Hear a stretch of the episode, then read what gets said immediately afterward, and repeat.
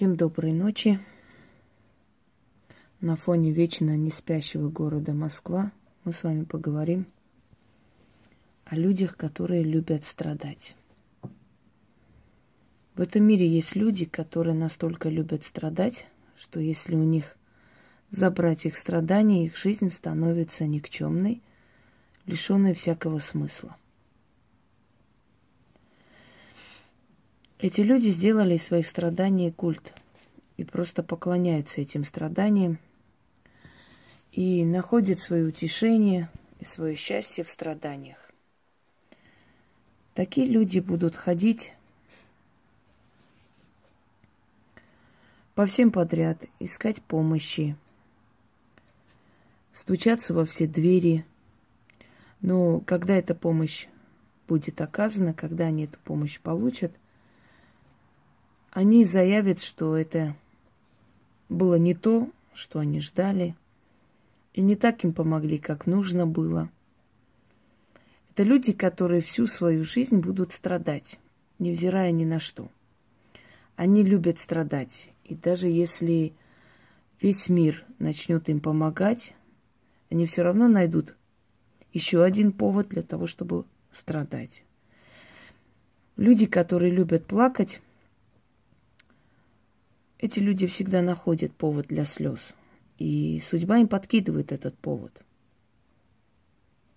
Почему люди некоторые, которые вырываются из лап тиранов, то есть женщины, да, создают нормальную человеческую жизнь, могут уже позволить себе спокойно спать, спокойно жить, э, строить новую жизнь, совершенно новую судьбу. Со временем снова оказываются рядом с таким же человеком.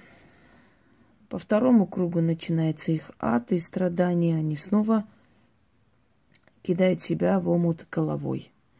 И опять они требуют к себе особого внимания, сострадания. И вот вечно вот так вот кружится вокруг них это, этот ореол страдания, мучения, вечных бедствий и прочее.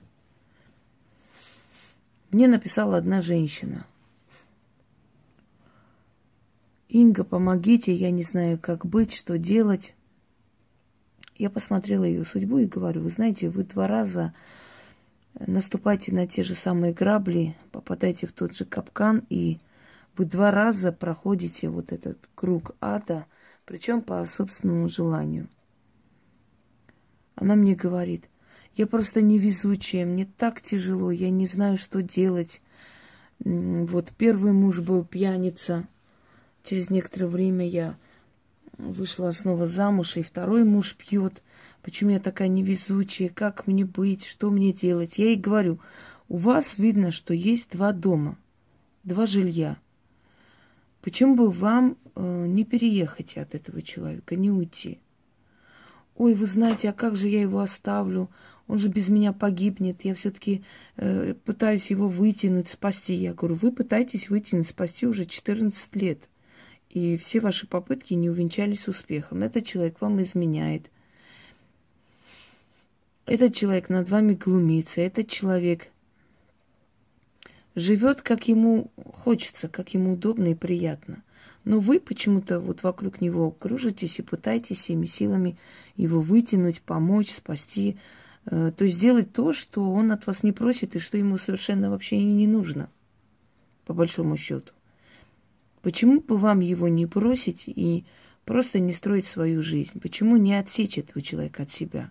Тем более, что в ту квартиру, куда вы переедете, у него нету никакого как бы входа туда, и его туда и не пустят, он абсолютно там никто. Вы полноправная хозяйка этой квартиры, еще одной – которая по наследству досталась, вы можете вполне переехать туда, сдавать одну квартиру, пока как-нибудь подняться на ноги и начать нормальную жизнь. Почему вы этого не делаете?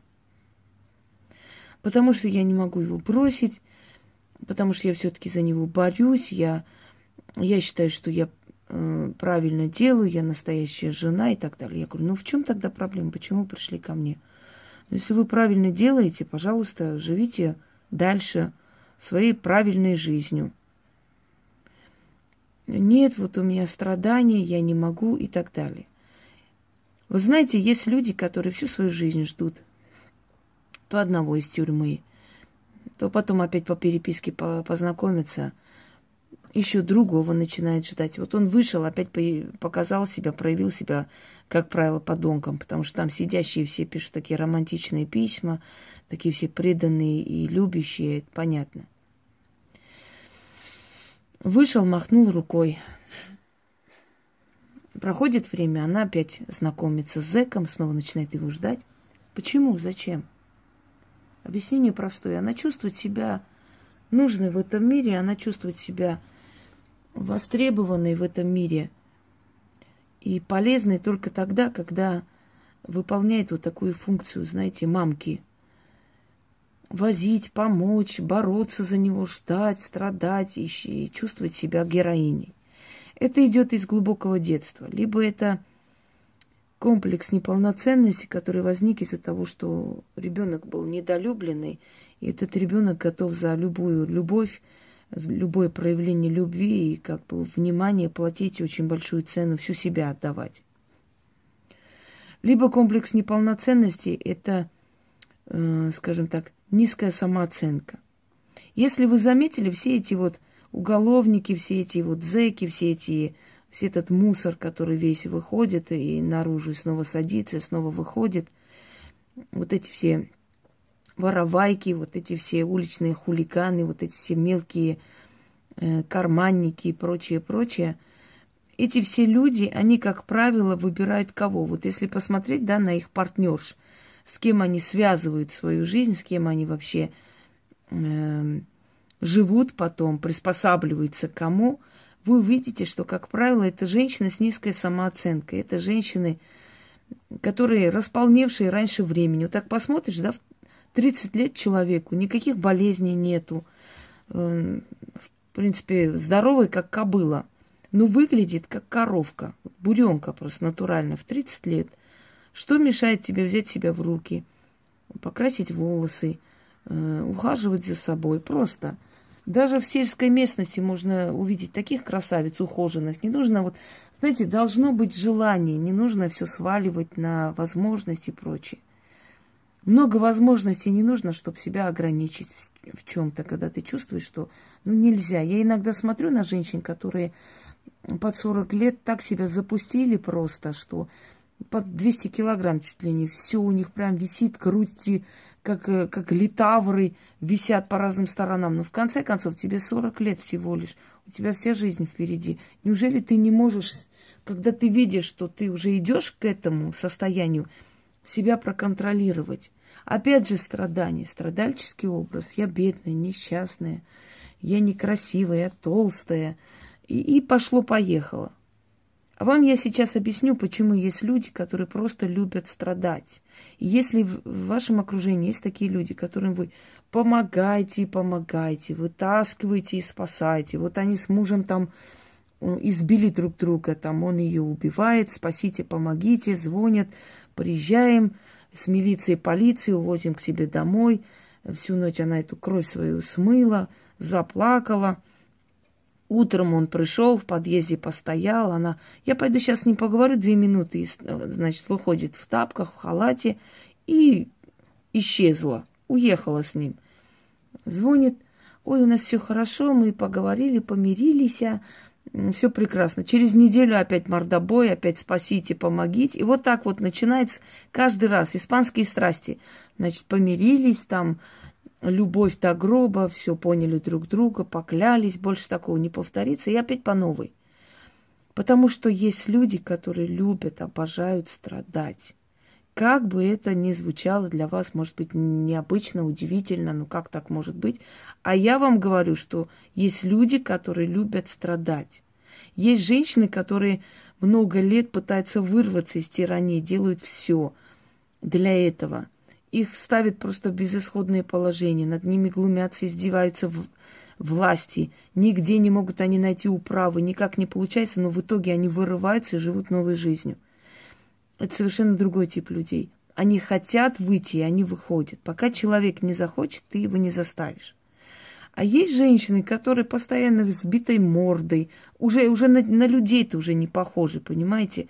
Без зубов, за, запустившие себя просто в 30 лет до такой степени, что уже выглядят как бабки. Уже, ну, ничего нет в жизни, никакого просвета. И самый главный аргумент этих женщин, знаете, какой? Зато я не одна. Вот, они считают, что нужно перетерпеть все на свете в этом мире, ну, зато не быть одинокой. Они не понимают, что понятие одиночества и свободы – это совершенно разные. Э, они считают, что если они избавятся от алкаша, они будут одиноки. Они не понимают, что если они избавятся от алкаша, они будут свободны, и их жизнь изменится, они могут найти нормального человека и совершенно по-другому жить. Они свободу воспринимают как одиночество. Это уже комплекс неполноценности, который их ведет к постоянному повторению того же сценария, который у них как бы начерчено в башке, понимаете? Зато не одиноко, зато у меня муж, и зато вот перетерплю, но зато не буду одиноко. Грош цена такому замужеству и такому мужу. Таких мужей можно пачками найти в день по 50 штук. Знаете, да, по 100 рублей за грамм их полно, потому что э, такого качества мужчин, да, найти, искать и приблизить к себе ничего не стоит. Итак, дорогие друзья, в древние времена доктора лечили э, охлаждение партнеров друг другу особым методом. В Древнем Риме врачи советовали мужьям или мужчинам, любовникам – для того, чтобы пробудить страсть в женщине и по новой начать э, сексуальную жизнь, вести этих женщин как-нибудь на гладиаторские бои. Когда эти молодые мужчины бьются насмерть, когда хищники терзают плоть, когда у людей там крики, ужас, стресс, страдания и прочее, прочее, после этого, приходя домой, у этих женщин пробуждалась внутренняя страсть. И вот этот метод действовал действительно. В наше время врачи, конечно, не рекомендуют возить жен по тюрьмам и ссылкам, чтобы показать какие-то страшные картины, чтобы у них страсть появилась. Нет, сейчас рекомендуют врачи что? Менять обстановку, покататься на карусели, поднять внутренний такой адреналин, подъем, то есть вызвать стресс, резкие какие-то э, такие э, проявления чувств, и после этого появляется страсть, удовольствие. Вот к этому я и веду. Что такое вообще происходит? Почему есть люди, которые обожают страдать? Потому что эти страдания приносят удовольствие, нравится им – вот он набил ей морду, поиздевался, поглумил, сказал последние слова, может, и ногами избивал. Она поехала в милицию, там а, подруги, друзья, родственники, значит, отвезли, она написала заявление. И потом она чувствует вот прилив энергии, она кто-то, все вокруг нее кружится, все хотят ей помочь, и она центр вселенной в этот момент. И она понимает, что она лишается постоянного этого удовольствия, постоянного вызывания к себе определенного, знаете, внимания. И на следующий день она идет, забирает заявление, она с ним мирится, у них страсть, безумие, любовь. Они поняли, что могут потерять друг друга, и это их остановило. И по новой, и снова, и опять по новой, по многу раз, пока он ее не прибьет, например, да, как Последнее событие было, когда в милицию она позвонила, что он меня убивает, и там сказали, ну вот убьет, тогда и позвоните, приедем, опишем труп, все будет как надо. Как всегда. У нас же милиция для того, чтобы только приехать, подкатить катафалку, там, наручники привести, написать там с понятых показаний. В общем, у нас милиция, в принципе, существует для того, чтобы в последний момент прийти забрать труп. Ну и еще и преступника, да, который который этот труп сотворил. Так что о чем здесь вообще речь? Речь о том, что, по мнению ученых, в нашем головном мозге э, существуют определенные, ну это не только по мнению, это факт, определенные точки, да, определенные гормоны, которые вызывают у человека страх, радость, злость, эмоции, эмоции, которые руководят нами. Даже любовь объясняется какой-то химической реакцией. Хотя я считаю, что помимо химических реакций и гормонов существует еще и душа, которая отвечает за все это. Ну да ладно, если уже взять вот именно вот, скажем так, сухо эмоции и обсудить. Вот та точка, которая отвечает за страх, за стресс, за страдание. Эм, и эти гормоны называются неоадреналин или норадреналин или новоадреналин. Несколько названий. Но вообще остановимся на норадреналине. Эм, вот это вещество вызывает страх, стресс. Не путайте с адреналином. Адреналин совершенно друг. Ужас, злость. В общем, все, что вместе совокупности со составляет страдание человека. Да? Оно находится очень близко с той точкой, которая вырабатывает гормоны эндорфин. Эндорфин отвечает за счастье, за чувство счастья, удовольствия, удовлетворения. Так вот, дорогие друзья, как только человек начинает страдать, у него вырабатывается норадреналин, который давит на эти точки, рядом находящиеся, э, то есть точки нейронной мозга, и они вырабатывают эндорфин тут же.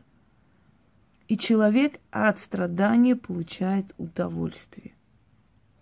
Почему некоторые люди, например, начальники, там высокопоставленные чиновники, потом эти все м, записи появляются в сети, там тайком вот записали, вот он пошел в какой-то бордель, извините за выражение, и заказал какой-то особый секс с плетками, с издевательством, когда просто каблуком она ему по морде бьет, и сверху по голове бьет, и становится на, на голове, значит, своими каблуками и так далее, причиняет страдания. Он от этого испытывает удовольствие, потому что он привык всех принижать, унижать, командовать. И внутри него спит вот этот раб, который восстал резко, чего-то добился, достиг, и он хочет командовать всеми. Но этот раб очень любит еще и подчинение, понимаете? Ему не хватает страданий, ему не хватает унижения. Эти унижения, которые приносят ему страдания, какую-то ностальгию по каким-то временам, когда он был обиженником э, пожизненным, да, это давит на мозг и вызывает норадреналин то есть гормоны страдания. Гормоны страдания активизируют нейроны мозга, рядом находящиеся точки, которые вырабатывают эндорфин. Эндорфин с греческого внутренняя радость или внутреннее удовольствие. Сравнивают с... То есть это идет э, название в честь бога морфина, который э, дает сон, радость, успокоение, расслабление и так далее именно многие наркоманы, скажем так, да, и употребляя вот эти все гадости, они постоянно активизируют ту точку мозга, которая вырабатывает эндорфин. И очень большом количестве. То есть они расходуют весь эндорфин, который предназначен человеку для жизни. Одним разом, вторым разом активизирует всю свою сущность. Вот и бывают у людей моменты, когда человек сам не свой. Да, вот я знала э, такой случай, когда ребенок попал под колеса машины, и все собрались, не могли ребенка вытащить, и оставалось несколько секунд просто, чтобы он уже на последнем издыхании. И мать подняла машину и вытащила ребенка.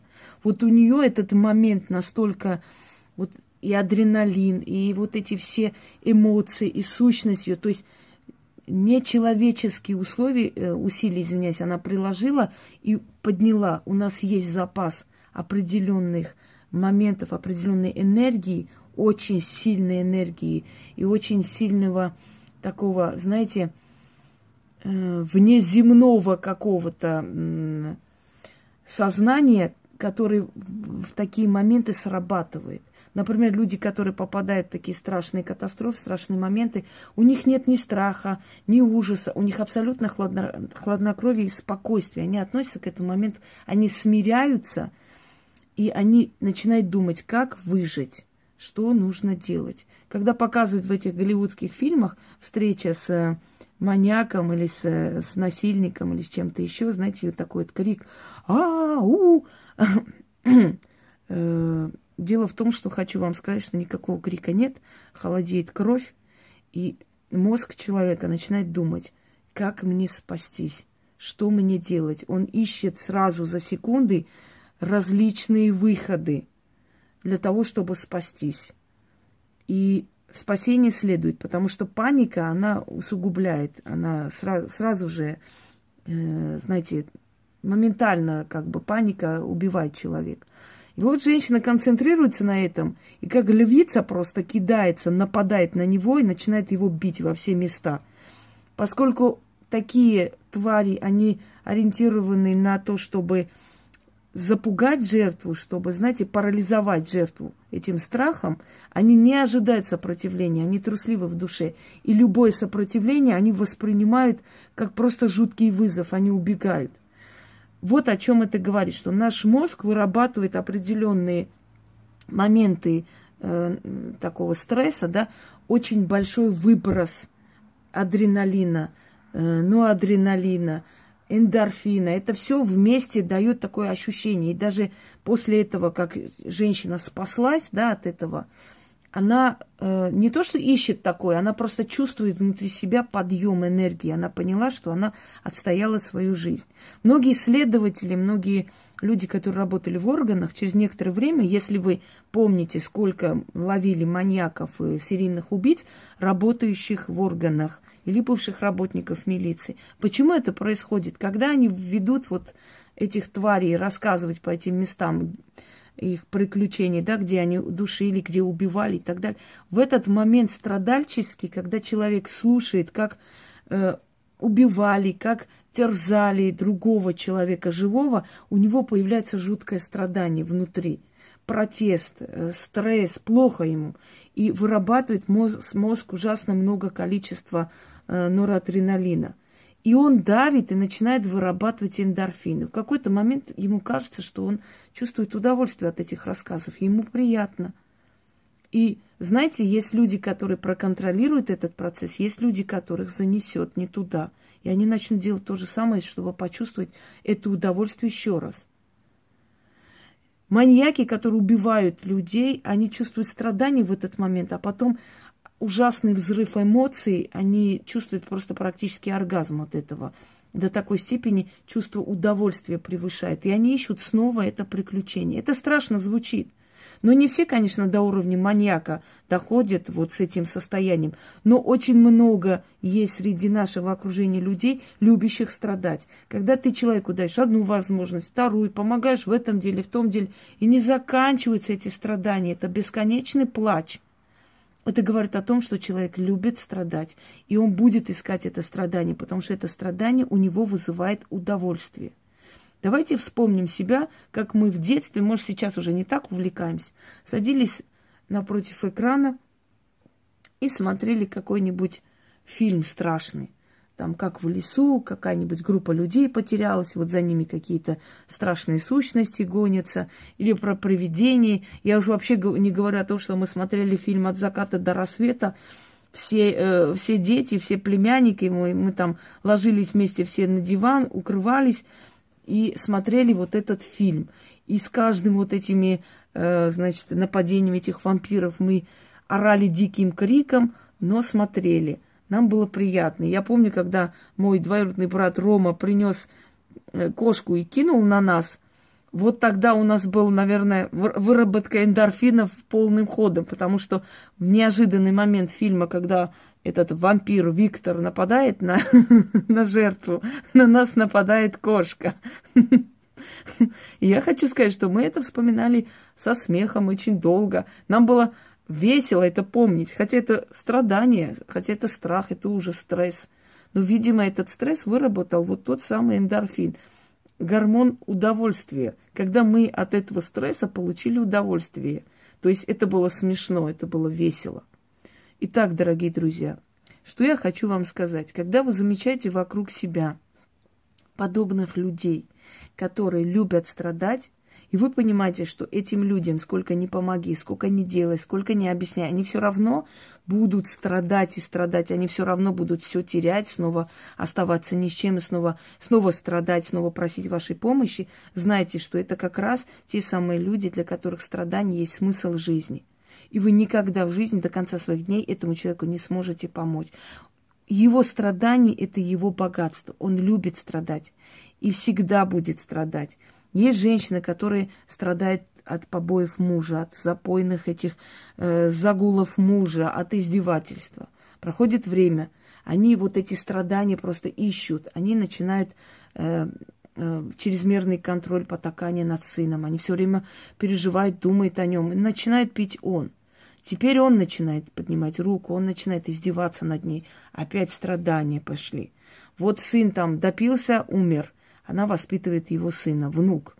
Через некоторое время внук начинает пить, начинает выносить из дома. Она страдает и страдает, и ходит. Вот, у меня муж был такой, я терпела. У меня сын такой, у меня теперь внук такой. Люди добрые, я такая страдалица. Я просто святая женщина, поклоняйтесь передо мной. Нравится им это страдать. Понимаете, страдание. То есть нравится им, когда вокруг говорят, бедная женщина, сколько она выстрадала, какая она молодец. Она все равно не оставляет, все равно старается, все равно по зонам за ним ездит, все равно помогает.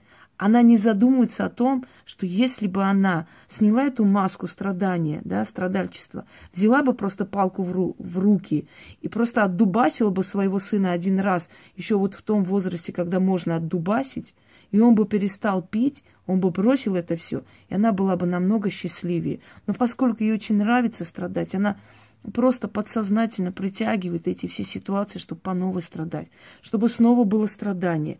Ей нравится это, она чувствует себя нужной. Ее функция в этой жизни – потерпеть мужа, спасать его, помогать ему и слушать со всех сторон, какая она молодец, какая она героиня. Ее функция теперь терпеть сына, вытаскивать, как великая мать, сражаться за него и слушать эти все похвальные оды.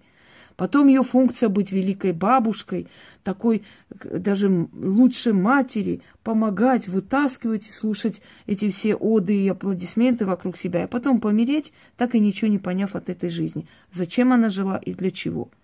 Дорогие друзья, если вы замечаете за собой, что вы все время повторяете одни и те же страдания, одни и те же ошибки, подумайте над этим. А не причиняют ли эти страдания вам, кроме боли, еще и удовольствие? Не получаете ли вы это удовольствие, когда вы со своим молодым человеком, который натворил бед, ссоритесь, там в пух и прах просто. Закрываете, шваркаете дверь и уходите. Через некоторое время он приходит, стоит в подъезде, вы выходите, плачете, обнимаетесь, целуете, опять идете к нему. Через некоторое время снова это повторяется и опять и снова. Ловите себя на мысли, что эти страдания вам нравятся. И если это действительно так, то что-нибудь с этим сделайте.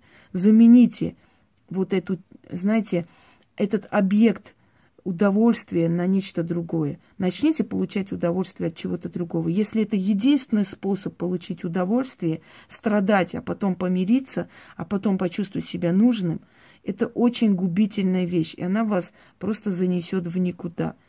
Поменить, то есть поменяйте, абсолютно замените одну, один объект удовольствия на другой. Ну, например, э, погуляйте, сходите, выйдите там, поезжайте куда-нибудь, посмотрите какие-нибудь красивые вещи, какие-нибудь камни, сувениры, отвлеките себя некоторое время. Вначале будет тяжело, а потом вы к этому привыкнете. И вы уже будете получать свое удовольствие, заряд удовольствия совершенно с других мест, но не от страдания, не от того, что вы постоянно одну и ту же боль повторяете в своей жизни, то есть вы изматываете свою нервную систему, свое здоровье, вы начинаете ожесточаться, вы начинаете э, переставать чувствовать вкус жизни, и ваша единственная радость становится страдать, а потом получать удовольствие.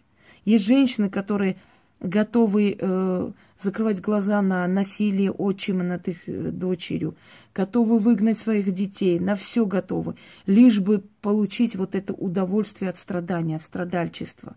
Понимаете, такие женщины потом в итоге, когда подыхают к концу своей жизни, они удивляются, почему дети не хотят их видеть, потому что не была матерью для этих детей, не была. Поэтому эти дети не хотят тебя видеть.